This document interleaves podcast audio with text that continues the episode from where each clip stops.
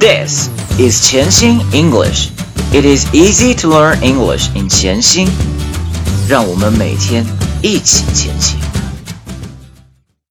Welcome, episode 502. This is your host Brian. 今天我们将继续来唱 To Market, To Market by M. Miranda. 来到图片三当中的第三种蔬菜。Three, two, one, let's go. Add okra and onions and one carrot bunch. Home again, home again. I lunch. Add okra and onions and one carrot bunch. Home again, home again. I lunch. Add okra and onions and one carrot bunch. Home again, home again I soup for lunch. Add okra and onions and one carrot bunch. Home again, home again.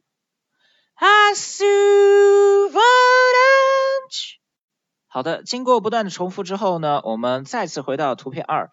第一个 Add okra, add okra, add okra, add okra, add okra, add 加一点 okra。okra 是什么？我们来到图片七 seven，中文说它叫秋葵 okra okra okra。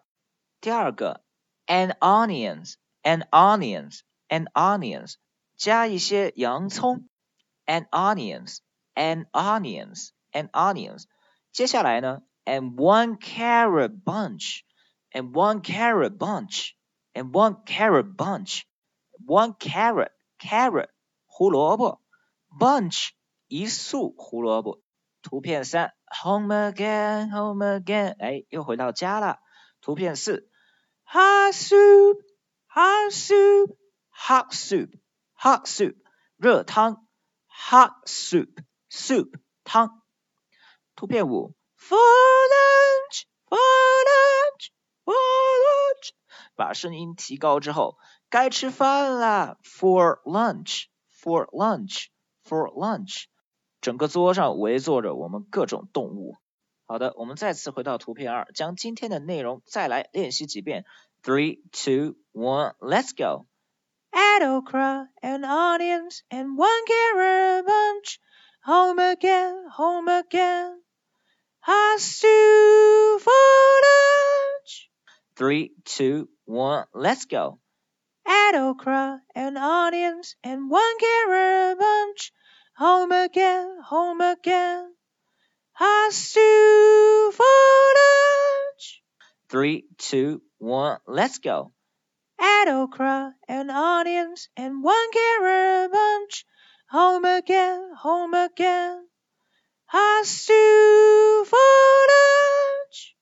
Three, two, one, let's go add okra and onions and one carrot bunch. Home again, home again.